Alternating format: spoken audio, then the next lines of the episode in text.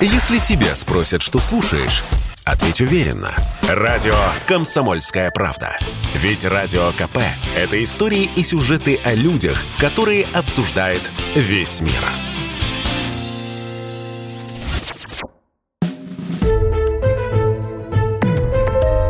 История за пределами учебников.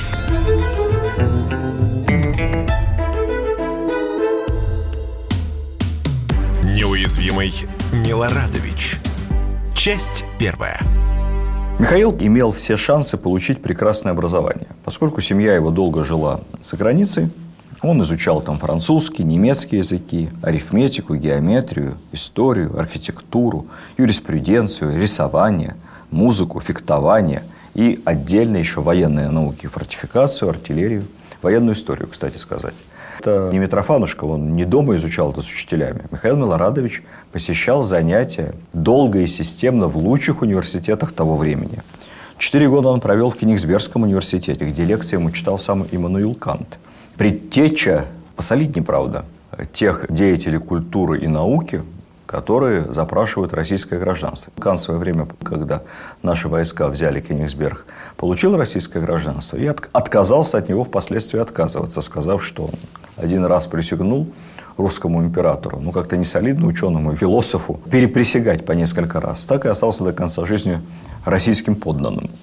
Так что в этом отношении Кан, как Депардье, Стивен Сигал, список можно продолжить, он большой. Ну, еще раз скажу, посолиднее. Вот из тех иностранцев, которые запрашивали российское гражданство. Потом Милорадович учился в Лейпциге в университете, в Берлине, в Страсбурге, в Меце. В общем, формально он владел даже несколькими высшими образованиями. И по современным меркам можно сказать, что закончил аспирантуру. На самом деле, несмотря на все эти многочисленные справки о прохождении университетских курсов и дипломы, Михаил не был усердным студентом. Он был повесой, предпочитал дамское общество учебным аудиториям. Есть такое свидетельство впоследствии во время заграничных походов армии Александра I. Ну, даже принято было офицерам генералам между собой изъясняться по-французски. Как-то Михаил Милорадович энергично и быстро заспорил по-французски с другим знатоком французского генералом Уваровым. Вот они долго спорили, и Александр I, присутствовавший при этом споре, он-то сам французским владел как родным, ничего из их спора не понял. И, смущаясь, попросил у стоящего рядом француза Лонжерона разъяснение. На что Лонжерон, изящный, обратил это все в шутку, сказав, «Извините, государь, я их не понимаю. Они ведь говорят по-французски». Анекдот это либо не анекдот, но говорят, что с французским действительно у Милорадовича были проблемы. Тем не менее, Мюрат, мы об этом потом поговорим, Мюрат как-то его понимал. Вообще армия – это стихия Милорадовича. Подтянутый, молодцеватый, он довольно быстро растет в чинах, но не при дворе, все время на войне. Начинал он службу со звания подпоручика в русско-шведской войне, очередной русско-шведской войне. Их было у нас немало в 19 и 18 веках. К концу царствования Екатерины дослужился в войсках до гвардии капитана. Парень он красивый, остроумный, хороший танцор, фехтовальщик ухажер, дамский любимец. В те промежутки между войнами, когда он оказывался в Петербурге и при дворе, конечно, был таким востребованным молодым человеком, модным, вел красивую жизнь, легко мазурку танцевал, мог кланяться непринужденно. В общем, все считали, что он умен и очень мил. Минус, что такая красивая жизнь в Петербурге, это не в гарнизоне. Красивая жизнь требовала больших средств. А он, хотя из генеральской семьи, но такая небогатая семья, на самом деле – по меркам гвардейской аристократии Милорадович не богатый человек, а живет на широкую ногу. Он все время занимал денег. Всю свою жизнь испытывал денежные трудности. Любил шутить о том, что не представляет себе, как вообще можно жить без долгов. Какой в такой жизни интерес. И он все время шутил. Уже при смерти с двумя тяжелыми ранениями, умирая, он констатировал, ну вот, Кажется, теперь я наконец-то расквитаюсь со всеми своими долгами. Кстати сказать, не вышло. Учитывая то, что в завещании Милорадович отпустил всех своих крепостных, их было около полутора тысяч, в его имениях, отчасти заложенных и перезаложенных. После того, как его заложенные и перезаложенные имения распродали, всего это еле-еле-еле хватило только на оплату его многочисленных долгов. После смерти Екатерины Павлу этот бравый такой молодцеватый капитан тоже понравился, его продвигает. И постепенно к 1798 году Милорадович получает командование над Обширонским мушкетерским полком и чин генерал-майора. Полк с этого момента так и стал называться – мушкетерский генерал-майора Милорадовича. Вообще эту практику завел Павел I, слава богу, она потом прекратилась, давать армейским полкам имена их командиров – Практика, на мой взгляд, совершенно дурацкая, потому что в России был другой принцип. Полку еще со времен Петра I давалось наименование по названиям тех русских земель, где полк формировался. И, кстати, как правило, знамя было с гербом той земли, именем которого назван полк. Таким образом, солдат ощущал свою причастность к русской земле. И даже если он был родом не из тех мест, естественно, где когда-то при основании полк формировался, понимал, что он часть России. Его полк Воронежский, его полк, Астраханский и прочее. Когда дают имя командира полку, ну, ты кому принадлежишь? Родине, земле, командиру? В общем, вот такая неудачная, на мой взгляд, инициатива была императора Павла Петровича. Но, тем не менее, Милорадович отправляется на войну в Северную Италию, в армию Суворова. По легенде, когда Суворов услышал имя Милорадовича, что молодой генерал прибыл к нему в армию, прослезился, сказал, что знавал Мишеньку еще вот-вот таким у него дома, у его батюшки. Он помнит, что когда обедал у его батюшки, откушал там Андрея, ну, Андрея Милорадовича пироги, маленький Михайло Андреевич уже тогда хорошо скакал на палочке и рубал врагов деревянной саблею. Это в данном случае я просто цитирую воспоминания, ничего не утрирую. Если говорить серьезно, то итальянская компания сыграла решающую роль в становлении Милорадовича как боевого генерала. Очень быстро стал любимцем Суворова и был одним из тех очень немногих, на самом деле мы их можем насчитать 2, 3, 4 всего боевых офицера, тех, которых Суворов при всех публично называл своими лучшими учениками. Милорадович брал находчивостью, удалью. Кстати, именно при Суворове судьба свела двух его любимцев и двух очень похожих по характеру людей, Милорадовича и Багратиона. Они, кстати, были примерно ровесниками. Всегда примерно в одних чинах. Багратион немного опережал Милорадовича. И всю жизнь они соперничали друг с другом. То есть такие были друзья, конкуренты. Милорадович, надо сказать, совсем не штабной генерал. Мало коптел над картами и не считал себя великим штабным стратегом. Стихия Милорадовича – это бой, командование войсками. Храбрец невероятный. Только в одном из боев с французами Милорадович потерял под собой двух лошадей в рубке, генерал в рубке, сломал саблю, потом со знаменем в руках повел гренадер в штыки. Можете это представить? Кстати, во время этого самого славного боя Милорадович как-то очень помог тактически своей атакой гренадерской великому князю Константину Павловичу, сыну императора Павла, это тот самый, который должен был стать императором России после скоропостижной неожиданной смерти Александра. Это тот самый, который откажется от русского престола, останется в Польше, всего этого замеса и возникнет в итоге событие 14 декабря 1725 года на Сенатской площади. Так вот, Константин Павлович подружился с Милорадовичем. Константин Павлович был очень благодарен ему за помощь, за поддержку во время итальянской кампании. Как-то говорил в одной из своих предыдущих лекций, сын императора был при армии. Тогда была вредная привычка у императоров всероссийских отправлять своих сынов служить и зачастую служить в зону боевых действий. И Константин Павлович настоящий боевой офицер, о котором очень неплохо отзывался сам Суворов. Суворов обожал решительных офицеров, и он, конечно, Милорадовича очень ценил, доверял ему, как и Багратиону, самые ответственные задания. Во время перехода суворовских войск через Альпы и перехода через Сен-Готард связан такой эпизод, описанный во многих воспоминаниях. Спускаясь с крутых гор прямо в долину, занятую французами, солдаты заколебались. И тогда Милорадович воскликнул, ну что боитесь? Ну тогда смотрите, как возьмут в плен вашего генерала. И далее на спине, как написано, закутавшись в плащ, покатился с заснеженного утеса прямо вниз. Я полагаю, что на спине это так литературно выражаясь, скорее всего, это было на другой части тела, но так сказать, быстро и неожиданно. Солдаты, естественно, тут же плюхнулись на спину и с оружием последовали за ним, и таким образом, как написано, в буквальном смысле слова свалились французам, как снег на голову. История за пределами учебников.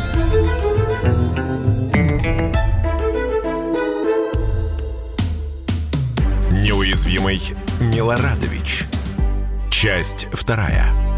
В 1805 году начинается очередная военная кампания против Франции, формальным поводом которой стала казнь Бонапартом молодого герцога Ингиенского, принца французского королевского дома. Там была целая интрига, была переписка весьма оскорбительная по тем галантным, вежливым временам. Это несовременные выступления с трибуны ООН, несовременные обмены дипломатов колкостями и едкостями. Нет, это все делалось очень вежливо, галантно, но переписка между Александром и Наполеоном, особенно ответ Наполеона Александру, не буду вдаваться в эти тонкости, сами посмотрите, если вам интересно. Это, кстати сказать, все описано у Льва Николаевича Толстого в «Войне и мире». Вот это все казалось просто трибль, что-то невозможное. Александр оскорбился, ну и масса объективных обстоятельств. Россия в очередной раз ввязалась в войну с Францией. И вот по дороге на войну Милорадович полностью оправдал свою куртуазную репутацию. Воспоминания его спутников и современников буквально пестрят сообщениями, как во время коротких остановок в разных немецких, австрийских городах Милорадович то встречался с прекрасной задумчивой графиней Н, а в другом городе со скромной и всеми дарованиями украшенной княгиней Л, а в третьем с молодой и любезнейшей баронессой Г. Ну и так далее, и так далее, и так далее. Это не значит, что он в каждом городе имел любовницу из высшего общества. Ну нет, конечно. Он просто любил женское общество. И охотно в свободное от службы время волочился за всеми дамами, как тогда было принято. В этой связи я хочу сказать, что те, кто изучают творчество Пушкина, наверное, много слышали про донжуанский список Александра Сергеевича, довольно обширный. Читая про донжуанские похождения Милорадовича, мне кажется, что список Александра Сергеевича Пушкина примерно из этой же серии. Это не список его любовниц на самом деле. Это список дам, за которыми Александр Сергеевич ухаживал, добиваясь разной степени успеха и взаимности. Не надо думать, что все там было прямо как в наше грустное время в фильме «Секс and the City». Ну, нет. Все было весьма по-рыцарски. Воевал Милорадович тоже как-то весело. Французы, враги, называли его и русским боярдом, и русским Ричардом «Львиное сердце». И очень любили сравнивать со своим маршалом Мюратом. Они вообще с Мюратом были во многом похожи, даже в стиле одеваться. Впоследствии я об этом расскажу. Манера Милорадовича вести себя на поле боя абсолютно бесстрашно. Настолько обросла легендами, что непонятно, где заканчивается правда и начинается вымысел. Еще одно письменное свидетельство генерала Ермолова, будущего кавказского наместника, товарища неробкого десятка. Кавычки открываются чтобы быть везде при вашем высокопревосходительстве, это он пишет Милорадовичу, тогда своему начальнику, вообще надобно иметь запасную жизнь. Сказано образно. Фраза про то, что береженного Бог бережет, она совсем не про Михаила Милорадовича. Он не берег себя совсем. Однако был ужасно везучий. Я не знаю, были ли какие-то у него легкие царапины, просто не нашел свидетельств. Но то, что у него не было ни одного ранения за всю жизнь, которое бы хоть на пару дней вывело его из строя, совершенно точно. Первое и второе тяжелое ранение получит 14 октября 1825 года на Сенатской площади. И оба эти ранения станут смертельными. Аустерлиц. Черная страница русской военной истории. На печально знаменитом ночном совете, где австрийцы нудно излагали свой педантичный, подробный, детальный очень грамотно теоретически построенный план, но имеющий абсолютно слабое отношение с реалиями военной действительности наполеоновской армии и не понимающий манеры Наполеона вести войну. То, что потом Кутузов понял прекрасно. Помните, как в «Войне и мире»? «Die erste Kolonne marschiert», die zweite Kolonne marschiert там и так далее. Вот на этом военном совете Милорадович присутствует уже он, генерал. И весь военный совет молчит. Молчит очень дипломатично, потому что он знает, что Александр решение принял и австрийский план одобрил. Однако в бою на великолепной скаковой английской лошади он галопом скачет вдоль линии войск по фронту, взад-вперед, под градом пуль снарядов. Он кричит, он клянет солдат, ругает. Он все время держится между передовыми линиями и противником, прямо на линии выстрела. Личным примером не то чтобы подбадривает, а просто дает пример, как вести себя под пулями врага. К концу сражения, когда вся армия отступала и была разбита, только части под командованием Милорадовича и части под командованием Багратиона сохраняли полный боевой порядок, продолжали сражаться, отступали слаженно, прикрывая общее отступление довольно хаотичное. Презрение Милорадовича к смерти, которое стало легендой, его мужество и талант организатора на поле боя произвели настолько сильное впечатление на поникшего Александра I, что, несмотря на поражение, он по итогам этого боя повысил Милорадовича до генерал-лейтенанта и всем ставил в пример. Только закончилась наша война с Францией, начинается война с Турцией. И опять Милорадович на поле боя. Он во главе корпуса переправляется через Днестр, вступает в Придунайские княжества, и занимает город Бухарест, столицу современной Румынии. За что заслужил золотую шпагу с бриллиантами с надписью «Внимание!» Не за штурм Бухареста, не за освобождение даже Бухареста, как у нас было в годы Великой Отечественной войны, за спасение Бухареста, спасение от турок, от неверных, от врагов. Благодарное румынско-молдавское дворянство – решила от себя преподнести Милорадовичу особый подарок. Его пригласили переночевать в какой-то бухарестский дворец. Их там довольно много, романы. И когда Милорадович вошел фойе, поднял глаза, увидел центральную лестницу. Это было поздним вечером. Ну, тут, думаю, даже, даже что у бравого генерала отвисла челюсть. Представь себе, высокая лестница, на каждой ступени, такие, знаете, как в фильмах про вампиров, стоят толстые свечи, горят – а рядом с этими свечами на каждой ступени с двух сторон по отрубленной голове турка. Граф Дракула, он примерно из тех мест. Такой подарок генералу. Милорадович скомандовал голову убрать, тут же все захоронить, полы помыть, безобразиями больше не заниматься. В 38 лет он становится полным генералом, генералом от инфантерии. еще раз отмечу, вся карьера Милорадовича, все его повышения только на поле боя – После вторжения Бонапарта летом 1712 года ему предписывается мобилизовать полки части Украины, Юга России для прикрытия московского направления. Задача была собрать почти 40 тысяч пехоты, 4 тысячи кавалерии. Но реально собранные мобилизованные войска Милорадовичем оказались в силу многих обстоятельств гораздо скромнее. Все-таки его стихия боя, в меньшей степени все-таки оргработа. Но он успевает только к Бородинскому бою со своим мобилизованным корпусом, его участие в Бородино – это просто какая-то сказка. В Бородинской битве он командует правым крылом армии Барклая де Толли. Ну, естественно, как всегда, геройствует. Я говорю это без всякой иронии. Когда вокруг Барклая ложится множество ядер, он бросил своим адъютантам. Хм, Барклай хочет меня удивить храбростью. И выехал еще дальше на передовую. Якобы повелел подать себе туда завтрак. Кстати, вполне готов это поверить. Пули несколько раз сшибли султан с его шляпы. Под Милорадовичем во время сражения убили несколько лошадей. Один из его ординарцев все время возил за ним кисет с табаком. Такой был злостный курильщик. «Ну-ка, набей мне трубку», – сказал Милорадович, протягивая трубку ординарцу. В этот момент трубка, набитая до половины, выпала из рук ординарца. Ему ядром, стоящему в метре от Милорадовича оторвало голову. Милорадович покачал головой и не двинулся с места. Другой ординарец подобрал трубку, набил ее как положено и передал генералу. Я не склонен думать, что русские генералы рисковали своей жизнью по-пустому.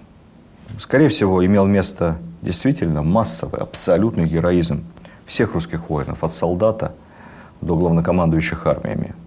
Бросился в атаку со знаменем в руках и погиб генерал-майор Тучков IV. Увлек за собой батальон и погиб на батарее командующий артиллерией генерал-майор Кутайсов. Со шпагой пошел на французские штыки. Был взят в плен весь израненный генерал-майор Лихачев. Этот список можно продолжать дальше, дальше и дальше. И дойти и до Багратиона, и до Барклая, под которым убили несколько лошадей, и до Милорадовича. Только своим абсолютно бесстрашным поведением они внушали солдатам уверенность, что мы победим. История за пределами учебников.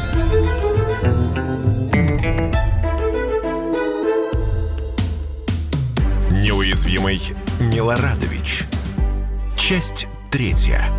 После Бородино Кутузов назначает Милорадовича командующим арьергардом. И вот тут у Михаила Андреевича обнаружился не только талант военачальника, но и талант, как бы сейчас сказали, переговорщика. Не дипломата, переговорщика. Авангардом французов командует Мюрат. И вот с Мюратом у командующего арьергарда Милорадовича сложились какие-то немыслимые по сегодняшним дням высокие отношения. Они постоянно встречались вдвоем, не спешиваясь, на лошадях беседовали, с глазу на глаз, по-французски, без переводчиков, между боями. Перед вступлением в Москву Милорадович сумел каким-то образом договориться о перемирии. Он напугал Мюрата, что в противном случае я буду драться за каждый дом и улицу, оставлю вам Москву в руинах. Французы не хотели получать город в руинах и разрешили русским выйти. Причем выход проходил таким образом. Если мы возьмем улицу Арбат, то вот колонна русского арьергарда Милорадовича еще не покинула Арбат. Представьте себе эту не очень длинную улицу. А с другого конца уже заходил авангард французов. Они видели друг друга. Но уличных боев не было. Далее Милорадович приказывает отступать к бронницам, чтобы ввести врага в заблуждение по поводу истинного маршрута отхода главных сил русской армии. И параллельно прикрывает нашу армию, уходящую к Тарутино. Все это происходит при спонтанных перестрелках. И вот как-то раз, когда Мюрату вздумалось демонстративно под выстрелами русских часовых откушать кофе, что Милорадович увидел подзорную трубу, он тут же выезжает за нашу цепь и говорит так, Мюрат хочет удивить русских. Стол мне сюда, разложите приборы. Я сажусь обедать под пулями. Вполне в стиле Милорадовича. Во время такого обеда как-то его спасло только чудо.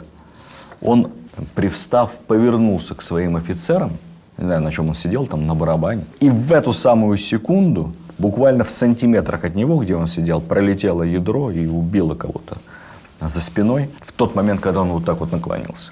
Вот что пишет в своих записках храбрец Ермолов. Генерал Милорадович не один раз имел свидание с Мюратом, королем неаполитанским. Из разговоров их легко было заметить, что в хвостовстве не всегда французу принадлежало первенство – Мюрат являлся одетый по-гешпански, в вымышленном, приглупом наряде, с соболиной шапкой, в глазетовых панталонах.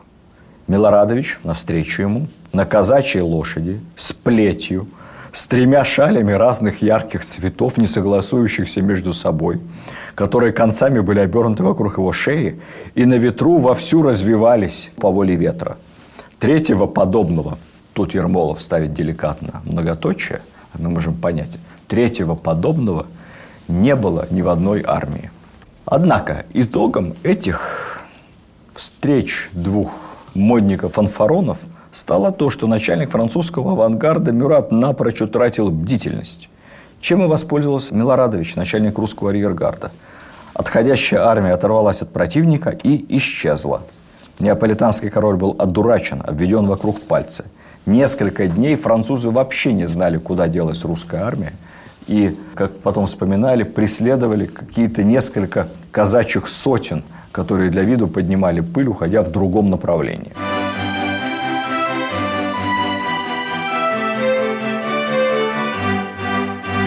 Несколько слов о человеческих качествах Михаила Милорадовича, тоже ярко проявившихся в тяжелых обстоятельствах во время боевых действий. Известно, что с отступающей Великой армией было очень много детей – как писал один француз, автор книги «Французы в России», некто Дела Флис, меня особенно поражали толпы невоенных людей с женами и детьми, тащившихся по глубокому снегу. Кто были эти люди? Наверное, французы, жившие постоянно в Москве, но бежавшие по неволе от страха быть убитыми. Это те французы, которые до Наполеона жили в Москве, со своими семьями работали, но, видимо, испугавшись мести русских, бежали вместе с Наполеоном. Вот трое детей. Старшему 15, он несет на руках по снегу трехлетнюю сестру. За ним идет мальчик лет восьми. При них нет родителей, никого. Никто не позаботится помочь детям. Да разве имеет кто-то такую возможность? И вот появляется Милорадович. Милорадович во время сражения близ Красного увидел, что двое маленьких детей, брат и сестра, взявшись за руки, бежали среди мертвых тел. Он тотчас приказал взять их и отнести в свою квартиру. С того времени Пьер, которому оказалось 7 лет, и Лизетта, которой было 5, не выходили из коляски генерала. После очередного поражения Нея между пленными, сложившими оружие, Малитки увидели одного из пленных и бросились к нему, в один голос закричав «Батюшка, батюшка!». На самом деле этот пленный француз оказался их отцом. Воин бросился к ногам спасителя Милорадовича. Слезы радости полились из глаз его, показывая ясно, что чувствовало сердце отца в сию минуту. Милорадович, тронутый сей сценой, велел и ему тоже вместе с детьми оставаться при себе. Редкий пример сострадания к врагам своим. Еще одна цитата. В одном из сражений Милорадович спас маленькую сиротку-француженку, не знавшую даже имени своих родителей. Он отправил ее к своей сестре, поместье, у которой она получила отличное воспитание, приняла православие и счастливо вышла замуж.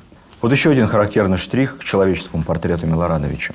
После многодневного сражения он решил отпраздновать свои именины и пригласил к столу как своих, так и пленных французских офицеров. Особенность положения французов ничем за столом не была подчеркнута. А если и была заметна, то разве, как писали в воспоминаниях, по усиленному вниманию и обходительности, которое было им за столом оказано. Генерал Кретов, описавший эту сцену на другой день, очень живо и забавно рассказывал нам обо всем, что было ночью. Уснуть было невозможно. Как-то, прослышав про это, солдаты из корпуса Нея стучались в окна и спрашивали, здесь ли еще можно сдаться. Сдаться они хотели именно Милорадовичу. Когда мы говорим о заграничном походе русской армии, то постоянно приводим цифру о том, как после Березины под ружьем у французов из 600-тысячной великой армии осталось немногим более 30 тысяч солдат и офицеров. То есть почти вся армия погибла и растворилась, была взята в плен на русских просторах. Из 630 тысяч. Хочу ответственно сказать, эта цифра некорректна. То есть она, конечно, правильная. Но почему мы должны считать французскую армию после Березины? Правильнее было бы считать, сколько перешло обратно организованно через Неман, потому что именно с Немана ведь началось французское вторжение. И вот я недавно в одной из книг, посвященных Отечественной войне 812 года, нашел поразительную цифру. Надо будет еще много раз перепроверить, но это научная книга.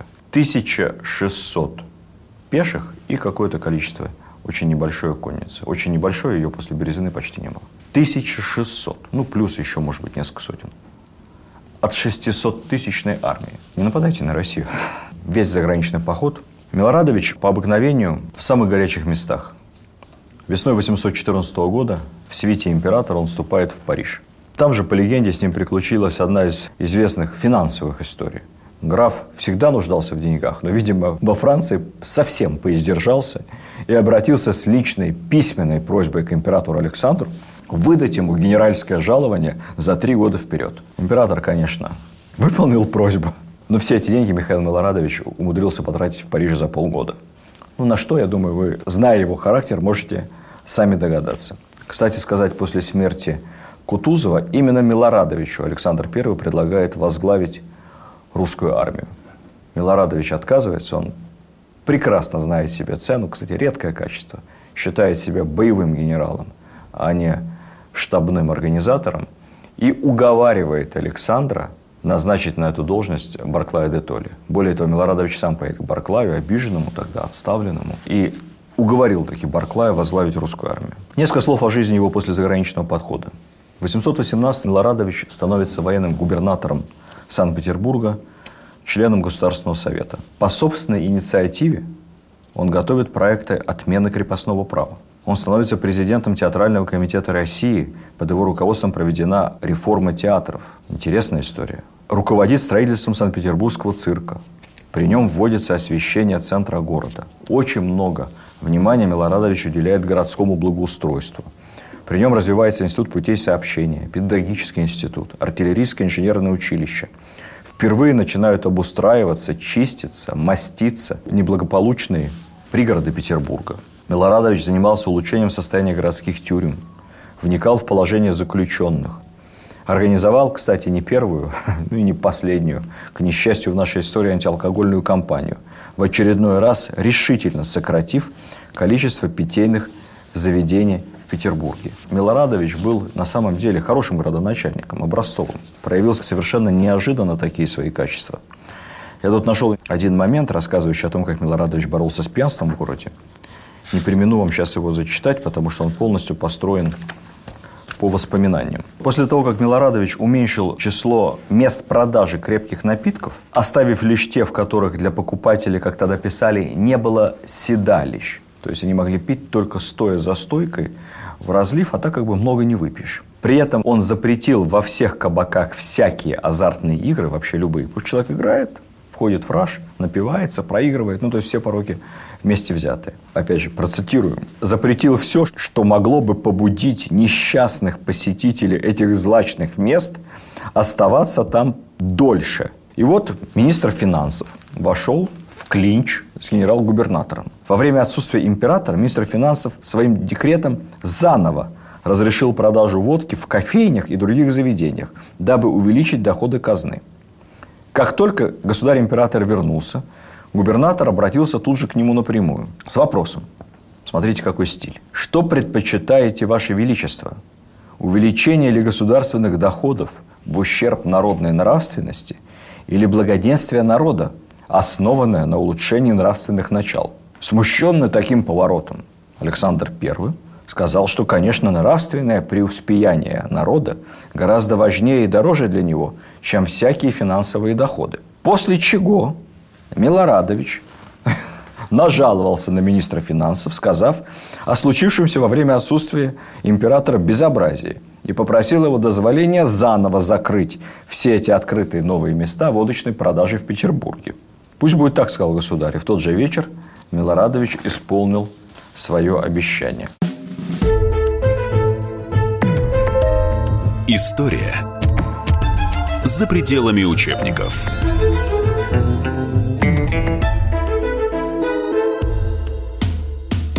Неуязвимый Милорадович. Часть четвертая. В 1720 году Пушкин попал, как бы сейчас сказали, под колпак из-за своих опасных оппозиционных стихов, критиковавших власть. Александру нажаловались на молодого смутьяна и посоветовали отправить его в Сибирь.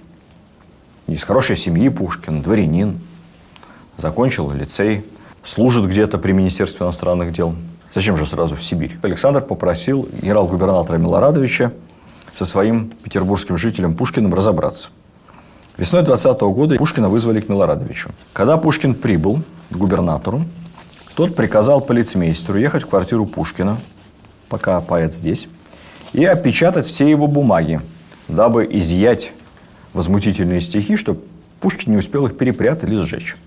Услышав это, Пушкин сказал, как известно, «Граф, вы напрасно это делаете. Там вы не найдете того, что ищете. Все уже спрятано давно и уничтожено. Вы лучше велите дать мне перо и бумаги. Я вам сам по памяти все эти стихи напишу». Пушкин сел, написал, как тогда говорились, все контрабандные свои стихи и попросил адъютантов отвезти графу в кабинет. После получения стихов Пушкина отпустили. На следующий день на аудиенцию Александра Милорадович схитрил и сказал, что разобрался и от имени императора вольнодумца простил. Александр нахмурился, а не рано ли? Ну, ладно, простили так простили. Коли так, давайте распорядимся иначе. Пушкина снарядить в дорогу и с соответствующим ему чином отправить на службу куда-нибудь подальше на юг. Пушкин покинул Санкт-Петербург и уехал, как известно, в направлении Одессы и Кавказа. Спустя несколько лет с этой служебной командировки вернулся. Вот этот вот период у нас почему-то описывается как страшная южная ссылка Пушкина, хотя, конечно, была никакая не ссылка, а просто-напросто служебный перевод. Ссылка могла бы оказаться в Сибири. Если бы не Милорадович, которому, видимо, понравилось находчивое бесстрашие этого молодого поэта, и который за Пушкина заступился. Несколько слов о личной жизни Милорадовича. Без этого обойтись нам нельзя. Никак, говоря об этом герое. Михаил Милорадович женат, к сожалению, никогда не был. Говорю, к сожалению, потому что потомки были бы его наверняка хорошими людьми. Был холостяком, но известен своими многочисленными романами. Есть легенда, что после смерти графа у него нашли сундук полностью набитый любовными посланиями от поклонниц. В конце своей жизни уже, последние годы, Милорадович познакомился с э, звездой балета петербургского, с некой Екатериной Телешевой. Катя была его моложе на 33 года и стала последней любовью. Но у него был соперник. Соперник непростой. Сам Грибоедов Александр Сергеевич. Между ними и была такая заочная конкуренция. У Грибоедова был зуб на Милорадовича, потому что в свое время, когда Александр Сергеевич пытался пройти цензуру с пьесой «Горе от ума», то есть мнение, что Милорадович якобы лично эту пьесу запретил. Запретил он ее Не знаем по каким причинам, не знаем, было ли это. Во-первых, на самом деле, как известно, очередной слуг. А во-вторых, запретил ли он ее из ревности, поскольку в этот момент Катя Телешева ушла от Милорадовича к Грибоедову, либо запретил ее, потому что действительно пьеса по тем строгим временам была очень вольнодумной. Так либо иначе, что произошло, то произошло. Впрочем, роман Телешева с Грибоедом был недолгим. В мае 1825 года, как мы знаем, Грибоедов уехал на Кавказ, а Катя вернулась к Милорадовичу, ну, не оставаться же одной. Когда в декабре 1725 года началось восстание декабристов, мятеж военный, известно нам как восстание декабристов, весть о нем застала генерала буквально в спальне, в квартире Кати Телешевой. Прямо от нее он и отправится на Сенатскую площадь, где совершит, в общем, свой последний геройский поступок. Я не буду, честно говоря, никогда читать лекции про восстание декабристов, потому что это, опять же, очень хорошо изученная тема и интересная, масса по ней самой разной литературы. И я бы не хотел упрощать эту историю, пусть каждый постарается разобраться в ней сам. Но вот о роли Милорадовича несколько слов я скажу. В чем интрига? Милорадович считается одним из тех, кто уговорил Николая присягнуть Константину который должен был унаследовать престол согласно секретному завещанию своего старшего брата Александра, логика Милорадовича была проста. Во-первых, ну вот какое-то секретное завещание, которое практически никто не видел. Но есть ведь закон, по закону, который тогда формулировался на все времена, закон о престолу наследия. 1796 года. Первый законодательный акт, принятый Павлом Петровичем и оглашенный в день его коронации. По этому закону наследовать должен был Константин, поскольку у Александра нет законных детей, значит, соответственно, следующий по очереди брат – по закону Константина. От Константина нет письменного отречения. Ваше Высочество, обращается Милорадович к Николаю Петровичу, если вы не присягнете Константину сейчас, вы нарушите закон вашего батюшки, вы нарушите закон Российской империи. Ну, за этим, наверное, стояло и другое. Все-таки Милорадович прекрасно понимал, что Константин – боевой офицер. Константин очень популярен в армии, популярен в гвардии. Константин, в конце концов, друг Милорадовича. Вспомните итальянский поход, их особые отношения. А Николай, ну, его восшествие на престол может вызвать смуту среди гвардейцев. Николай не популярен и как бы не очень законен. Все это Милорадович понимает. Дальше события развиваются, как вам прекрасно известно, как снежный ком. Утро 14 декабря 1725 года Милорадович в квартире балерины Телешевой ему говорят о том, что мятежные войска вышли на Сенатскую площадь. Есть приказ императора срочно ехать, собирать верные войска. Он верхом скачет в казармы лейб-гвардии конного полка и начинает уговаривать лейб-гвардейцев срочно строиться и выходить на площадь в противовес мятежникам.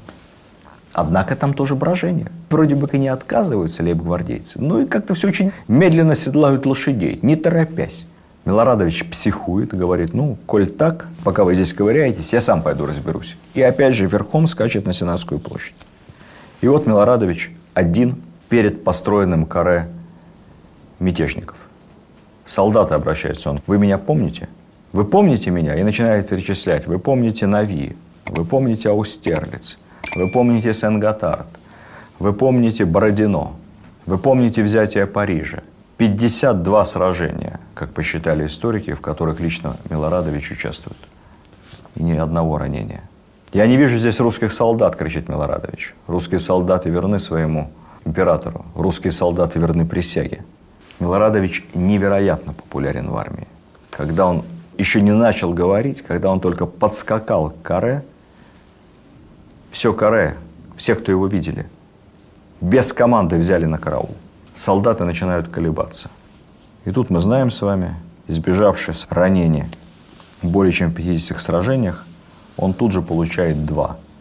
Одну пулю в спину от декабриста Каховского, а после этого, малоизвестно, и второе ранение. Милорадович не упал с лошади. К нему подбежал князь Оболенский и ударил его штыком, нанеся ему вторую смертельную рану. Тем не менее, 54-летний генерал не умер сразу. Было пробито легкое, были разорваны все внутренности, но он как-то доскакал до своих, его уложили, отнесли в помещение. Он остался верен себе до последнего. Когда врачи извлекли пулю, Милорадович, еле шевелящейся рукой, поднес ее, рассмотрел и, увидев, что она пистолетная, а не, из ружья, воскликнул «Слава Богу, эта пуля не солдатская. Теперь я совершенно счастлив». Он был счастлив, что это не его солдаты выстрелили ему в спину. Умирая, он продиктовал завещание, по которому освободил всех своих крестьян и скончался. Милорадович похоронен в Александро-Невской лавре, потом его перезахоронили в Благовещенской усыпальнице лавры, прямо рядом с его могилой его учителя Александра Суворова. Еще при жизни имени Милорадовича был назван один из островов в Тихом океане. Этот остров открыл Фадей Беллинсгаузен и назвал его именем. В настоящее время он входит в состав французской Полинезии.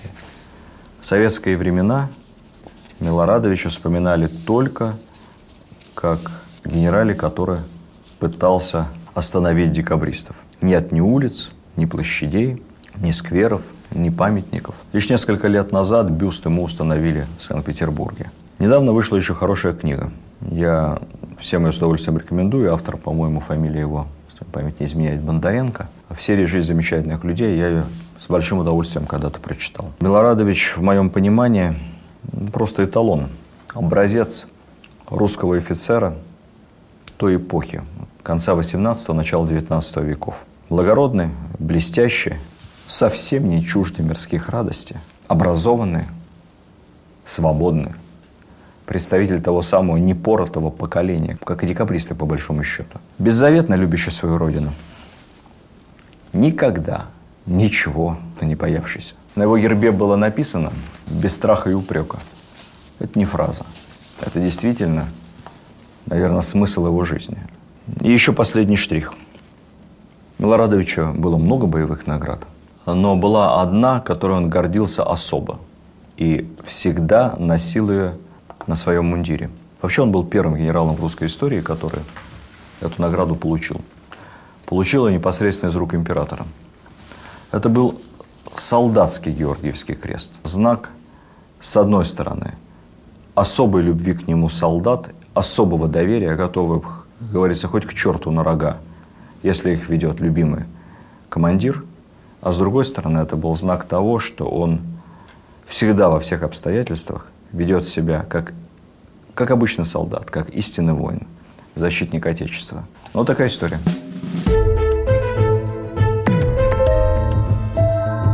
История за пределами учебников.